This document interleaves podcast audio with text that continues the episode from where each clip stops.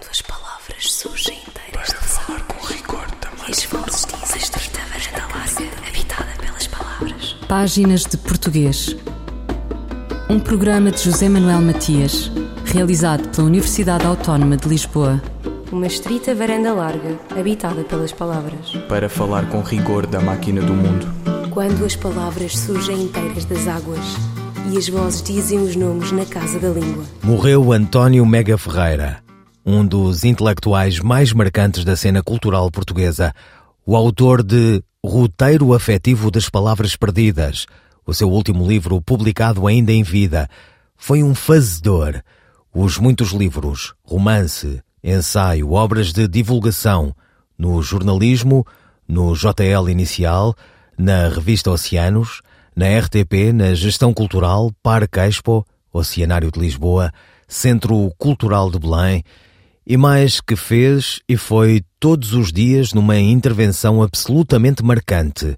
Não sendo, foi arquiteto e urbanista.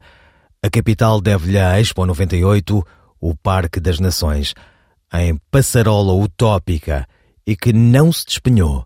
António Mega Ferreira entregou à cidade uma das suas partes junto ao Tejo. Não foi muito longe dos esteiros de antanho, arqueólogo e moderno. Quantas palavras varanda larga, habitada pelas palavras, falar com rigor da máquina do mundo. Do Afeganistão à Ucrânia, do Senegal ao Bangladesh, da Síria à memória de Nimrod, das muitas geografias da fome e dos desastres climáticos. Eles são os imigrantes que aportam à cidade e são pessoas e culturas à procura do sol.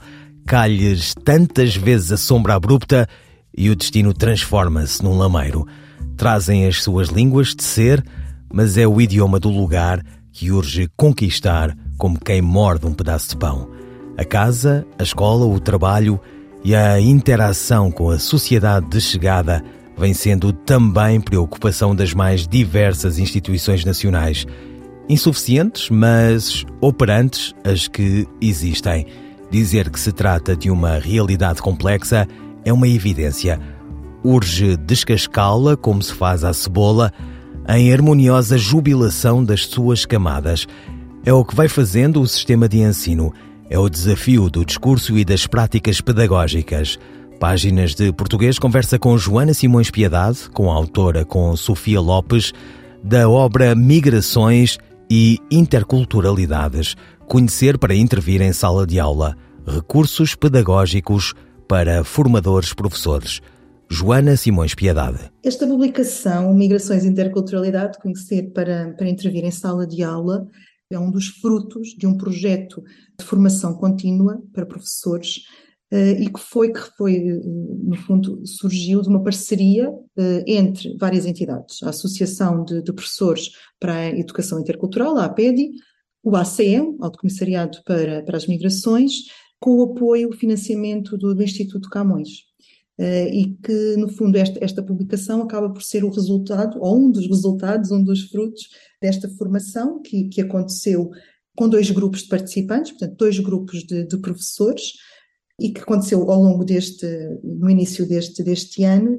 Um dos grupos foi presencial, aqui em Lisboa, o outro grupo foi um grupo online, que contou com a participação de professores e de professoras uh, de vários pontos do, do país. Este projeto, as oficinas e depois aqui a publicação, uh, no fundo surgem de, de, uma necessidade que foi, que foi identificada por estas entidades que eu referi, que são as, as entidades promotoras da, da formação, e que identificaram esta necessidade em matérias ligadas às migrações, à interculturalidade, à discriminação, à educação para, para o desenvolvimento. Uh, e que, ao identificarem estas, uh, no fundo, as necessidades de formação contínua de professores nestas, nestas áreas, reconhecem também que são temas muito específicos e que, por um lado, é necessário a aquisição de conhecimentos por parte eh, dos professores sobre, sobre estes temas, mas também, por outro lado, aqui um desenvolvimento de, de competências eh, interculturais da parte também dos professores e de educadores, que, no fundo, consigam aqui dotar eh, os docentes também de capacidades, de melhores capacidades para identificar e também, ao mesmo tempo que se identifica, desconstruir uh, estereótipos e, e, preconceitos. Que o contexto, talvez falando aqui de uma forma um bocadinho mais alargada, este contexto, e por acaso é curioso, no, no domingo, no dia 18 de, de dezembro, celebrou-se o Dia Internacional dos Migrantes e surgiram agora, este, esta semana, dados, os, os dados mais recentes um, sobre indicadores de, de migração em Portugal, uh, e neste momento nas escolas portuguesas estão inscritos cerca de 71 mil alunos com nacionalidade estrangeira. Portanto, temos aqui já um universo uh, bastante, um, bastante grande, e, e, no fundo os professores que chegaram à nossa oficina, e da qual depois resulta esta publicação, chegaram uh, motivados, não é, com esta motivação, no fundo, de como é que eu, enquanto professor, me posso preparar melhor, me posso capacitar melhor para lidar uh, com, esta, com esta realidade que é eu ter uma escola e ter uma sala de aula que é multicultural, que é habitada por alunos de, de várias nacionalidades e às vezes até de nacionalidade portuguesa, mas com uh, origens culturais uh, e étnicas que são diversificadas, não é? Então, no fundo, esta oficina uh, e a publicação surgem para dar, também para ajudar a dar resposta a estas necessidades identificadas pelas entidades promotoras. E, e exatamente, é também uh, uma das atividades que, que, que, estão também neste, neste livro é, por exemplo, essa questão do, do ser português, o que é de facto ser português, o que é a cultura portuguesa, que também passa muito também pela língua. Exatamente aqui, nesta questão, como é que desenvolvem essa atividade, que propostas é que têm? Sim, a questão da língua, por um lado, é, é uma questão essencial, até porque é, digamos que talvez uma das maiores dificuldades com que os professores que chegaram à oficina se deparam, não é? Que é o facto de muitas das vezes uh, os seus alunos de nacionalidade estrangeira estarem em processo de aprendizagem da, da língua portuguesa, não é? E, e, claro que isso, em contexto de sala de aula, em contexto de escola, uh, isso uh, acarreta tremendas dificuldades e, e, é precisamente uma das, das grandes questões e das grandes dificuldades que são identificadas pelos, pelos professores. Nós aqui, portanto, nestas, eh, nestas atividades, no fundo, algumas delas pretendem tentar dar resposta a essa dificuldade que muitas vezes é sentida por esses, por esses professores, no sentido de encontrar formas de ultrapassar essa dificuldade inicial. Sabemos que processo de aprendizagem de uma língua é algo que é muito complexo, que é muito demorado, que muitos destes, eh, destes alunos eh, também, muitas das vezes, lá está, nas próprias escolas, existe e tem existido, como sabemos, é falta de professores em várias, em várias áreas, infelizmente, e uh, o, português, o ensino do português, a uh, língua não materna, tem sido também uma dessas áreas, portanto, sabemos que existem escolas, existem turmas um, onde alunos de nacionalidade estrangeira ficam muito tempo sem ter o, o, devido acompanhamento neste processo de aprendizagem da língua, e isso, depois isso vai, tem influência, como não podia deixar de ter, uh, na aprendizagem das outras disciplinas, e, portanto, o que nós também tentamos aqui em algumas destas atividades, no fundo, é tentar capacitar, não é? Encontrar aqui mecanismos que possibilitem nessas fases mais iniciais ajudar, contribuir para que os professores consigam ultrapassar essas, essas questões iniciais da própria língua. Joana Simões Piedade, coautora com Sofia Lopes da obra Migrações e Interculturalidades, Conhecer para intervir em sala de aula recursos pedagógicos para formadores professores.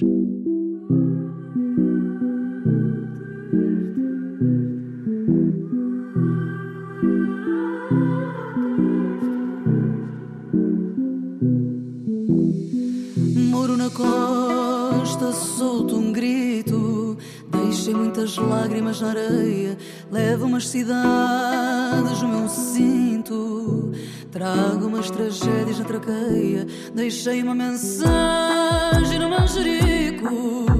Peço a Deus que desta vez ele leia. Enquanto a marcha vai, eu não fico. A tentar não me perder na rua cheia.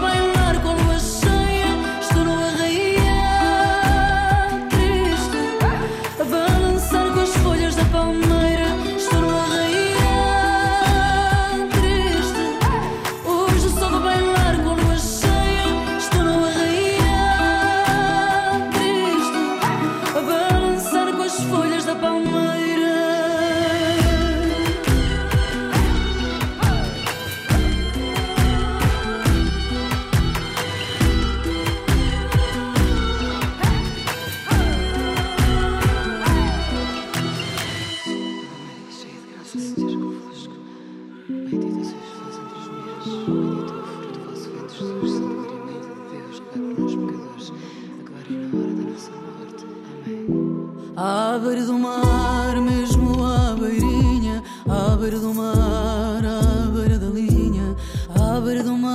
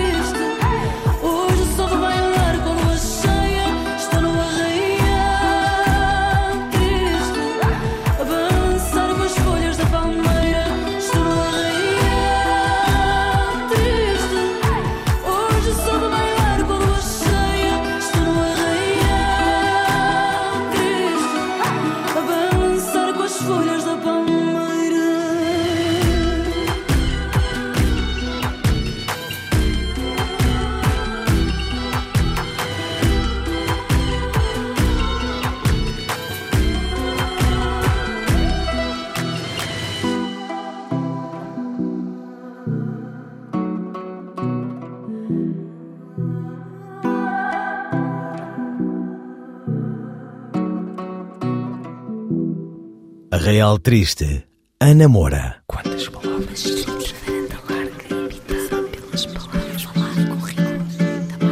Voltamos à conversa com Joana Simões Piedade, coautora com Sofia Lopes da obra Migrações e Interculturalidades, Conhecer para Intervir em Sala de Aula, recursos pedagógicos para formadores professores.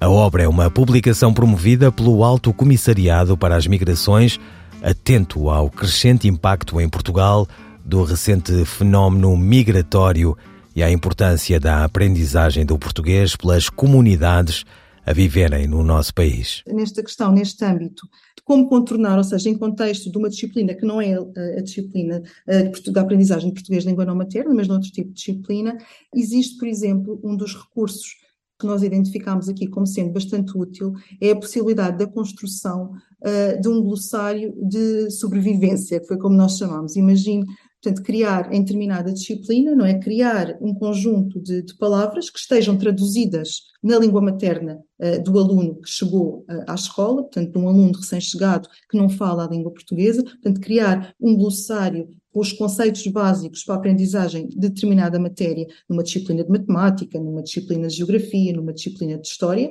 e que, portanto, essa, esse glossário, digamos assim, em que existem aqui estas, a tradução para a língua materna, para a língua de, uh, do aluno uh, recém-chegado, consigam, portanto, ajudar a facilitar esses primeiros momentos da aprendizagem dentro da, da sala de aula.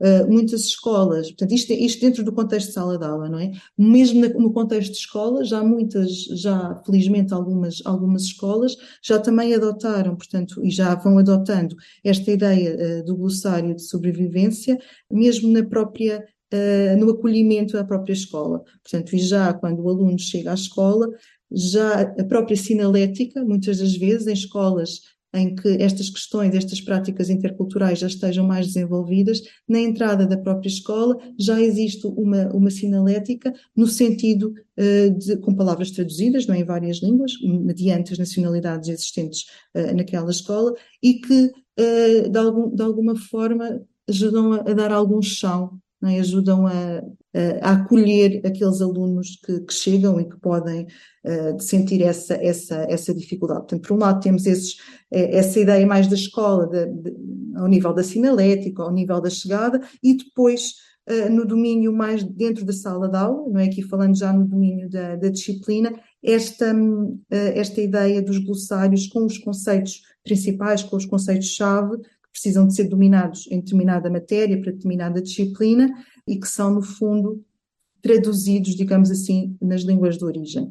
Depois também, outro dos recursos que nós identificamos como sendo um recurso útil, uh, poderá ser, em algumas disciplinas, e isso é quase de uma forma transversal que isso pode ser feito, matemática, geografia, história, enfim, uh, numa série de, de, de, de disciplinas, é o recurso, a utilização em sala de aula de recursos uh, pedagógicos uh, visuais, não é? Estamos a falar de vídeos, estamos a falar de fotografias, uh, estamos a falar de, de, músicas, de filmes, portanto, ou seja, de recursos que podem ser utilizados em determinada disciplina, em sala de aula, e que podem ser até, muitos deles, podem ter origem nos próprios países dos alunos, e isto é muito importante no sentido que, se por um lado, uh, vai também ajudar a criar uma ponte, um elo de ligação entre aquele aluno que está a chegar uh, e que se sente um bocadinho e naturalmente perdido dentro do novo contexto, numa, com toda a gente a falar, acho que qualquer um de nós pode fazer este exercício, não é? De chegar de repente a uma sala, de chegar de repente a determinado ambiente e toda a gente à nossa volta estar a falar uma língua que para nós uh, é incompreensível, não é? Portanto, há aqui um momento realmente dos alunos, destes alunos, se sentirem uh, muito, muito perdidos. E às vezes estas, uh, no fundo, estas ferramentas que são tão simples como uma sinalética na escola, como um glossário de, de conceitos-chave essenciais, ou um vídeo, uma imagem que é perceptível, não é? Porque como não tem recurso, no fundo é uma linguagem universal, não é uma imagem, uma fotografia, uma música, um vídeo, ou na própria língua do aluno que chega, também o ajuda a criar este, este elo de ligação uh, e, no fundo, uh, são, no fundo, ferramentas, não é? São recursos que, que se podem utilizar e que, e que podem ter um, um, impacto muito positivo na motivação uh, e na integração destes, destes jovens. E uma das atividades também que propõem, a última atividade, por mares navegados, é exatamente uma atividade uh, relativa à, à epopeia portuguesa, os Lusíadas é uma atividade onde, onde tentam uh, desconstruir essa, essa, essa epopeia.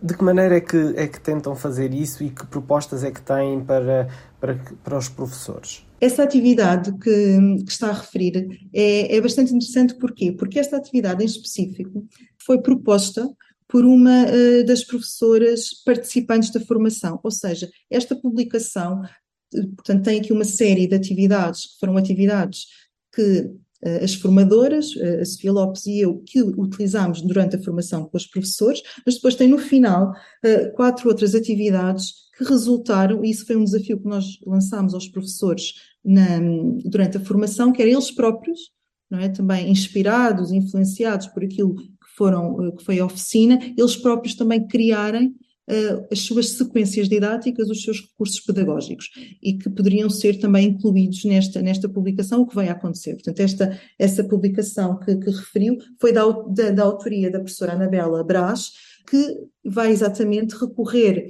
então aos Lusíadas, não é? Para, no fundo, com este objetivo, não é? De, de desconstruir aqui uh, algumas das narrativas eurocêntricas e, etnocêntricas. Portanto, aqui a ideia uh, é precisamente isso. Portanto, surge aqui também daquilo que foi um dos tópicos e que foi um dos temas trabalhados muito uh, durante, durante a oficina, que é esta ideia da história única, não é? De como é que nós podemos desconstruir esta ideia, como é que nós podemos ter um olhar crítico sobre uh, o nosso passado também. E ao longo da, da formação, uh, nós, nós trabalhamos bastante estas, estas questões de, de, promovendo este debate sobre a narrativa oficial, digamos assim, da, da história, não é? Como é que nós podemos fazer uma reflexão e olhar sobre, como muitas das vezes, não é como o Miguel referia, não é esta questão da epopeia dos descobrimentos, não é da questão da, da, expansão marítima portuguesa, como é que Uh, no fundo, os heróis de uns, aquilo que é visto como uma epopeia e é visto como um ato uh, heróico, não é? Por um lado, pode ser visto de um outro lado, de uma outra perspectiva, uh, de outra forma, não é? Então, como é que muitas vezes podem coexistir sobre os mesmos acontecimentos históricos várias perspectivas diferentes, mediante o lugar de onde nós estamos a falar.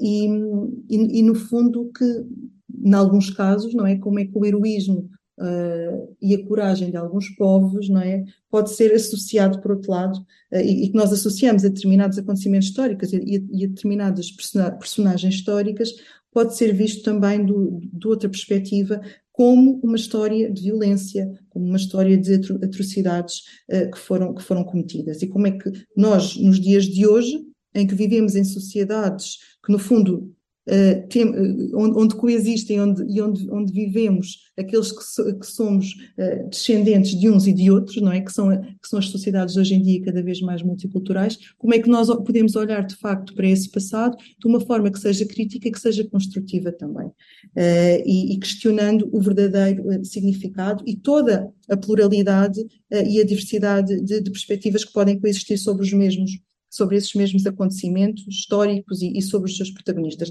E é precisamente isso, portanto, que aqui que, que a professora Anabela Braz, no fundo, não é?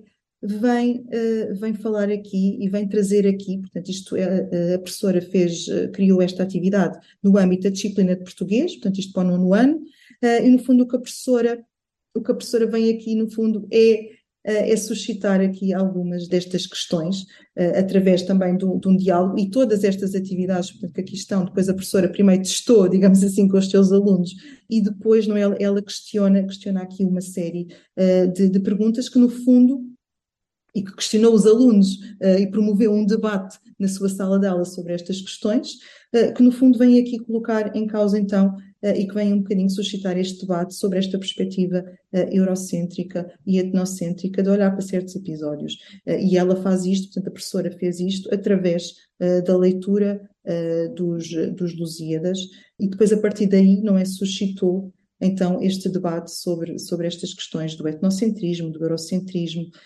de facto como é que nós podemos olhar para determinados uh, acontecimentos, não é? E numa perspectiva que não é só a perspectiva, neste caso, de quem foi no, no, nos barcos, não é? Não foi só a perspectiva de quem uh, foi nas caravelas em busca de outros territórios, mas também a perspectiva de quem já estava nesses territórios e que com a chegada daqueles barcos viu no fundo toda, toda a sua vida completamente uh, modificada para, para todo o sempre. Joana Simões Piedade, coautora com Sofia Lopes da obra Migrações e Interculturalidades, conhecer para intervir em sala de aula recursos pedagógicos para formadores, professores. O que quer dizer a expressão boca de lobo? A resposta de Sandra Duarte Tavares. A expressão boca de lobo está registada no vocabulário ortográfico da língua portuguesa, no dicionário WISE da língua portuguesa e também no dicionário Priberam da língua portuguesa. Este último indica os seguintes significados para boca de lobo: escoadouro nas ruas para as águas, sinónimo de bueiro ou sarjeta, designa a tampa ou grade desse escoadouro e no âmbito da carpintaria designa a peça fêmea de endentação triangular. Escrita com hífen, esta expressão é atualmente um termo botânico sinónimo de boca de leão. Trata-se de uma planta herbácea. É possível que a expressão boca de lobo seja devida a um uso metafórico. O buraco para escoamento de águas é como a boca de um lobo voraz. Finalmente, uma nota ortográfica. Segundo o novo acordo ortográfico, boca de lobo escreve-se sem hífen. Sandra Duarte Tavares, linguista. Eu, El Rei, faço saber aos que este alvará virem que hei por bem me apraz dar licença a Luís de Camões para que possa fazer imprimir nesta cidade de Lisboa uma obra em octava rima chamada Os Lusíadas. Estante Maior, em colaboração com o Plano Nacional de Leitura. A relação entre um grafema e fonema é algo que me suscita as maiores curiosidades. Como qualquer intelectual globalizado, o meu cosmopolitismo manifesta-se pelo conhecimento de várias línguas. Já não é fácil saber qual é a mais apropriada para cada sujeito em discussão. Dependendo da vivência associada ao tópico, pode ser o francês, espanhol, mas também o inglês, ou rudimentarmente o italiano, o alemão e até o grego. Por ter sido exposto de uma maneira ou outra a este leque de criações europeias, sou obrigado a caracterizar-me como um europeizado. Paradoxalmente, é o português que me aproxima da minha dimensão africana, porque ele serve de alimento a uma outra língua, o crioulo, que é a raiz da contemporaneidade guineense. Do português interessam-me muitas coisas, a começar pela relação específica que existe em qualquer língua entre grafema e fonema. Em nenhuma outra língua, nem mesmo em crioulo, devido à sua jovem normalização, me sinto tão à vontade. Aqui posso emprestar as palavras mais densas, os verbos mais aristocráticos, as sílabas mais estridentes, as expressões mais amargas, sem qualquer hesitação fonética. É um atributo que me aproxima da língua, de tal forma que ela se torna minha, propriedade pessoal, privada, individualizada, capaz de projetar os sentimentos mais egoístas e introvertidos. E, no entanto, eu sei, eu tenho plena consciência que ela também é propriedade de milhões de pessoas. De Braga a Canchungo, de Londrina a Bacau, de Newark a Lubito, de São Vicente à Beira, de Penang à Ilha do Príncipe, muito para além das capitais de quem se atribui a lusofonia. É essa riqueza que atravessa firmemente todas estas civilizações da língua portuguesa que me emociona e me permite reconhecer aqui e ali, nos mais diferentes espaços e contextos, o sentimento de que não estou só no mundo. Carlos Lopes, sociólogo guineense, texto escrito especialmente para o Ciberdúvidas da Língua Portuguesa, na voz da atriz Maria Henrique. Ouviram páginas de português, pode voltar a ouvir em RTP Play as despedidas de José Manuel Matias, Luís Carlos Patraquim, Miguel Roque Dias e Miguel Vanderkellen. Surgem inteiras de falar com rigor também. E as vozes dizem estreita varanda larga, habitada pelas palavras. Páginas de Português. Um programa de José Manuel Matias, realizado pela Universidade Autónoma de Lisboa. Uma estrita varanda larga, habitada pelas palavras. Para falar com rigor da máquina do mundo. Quando as palavras surgem inteiras das águas e as vozes dizem os nomes na casa da língua.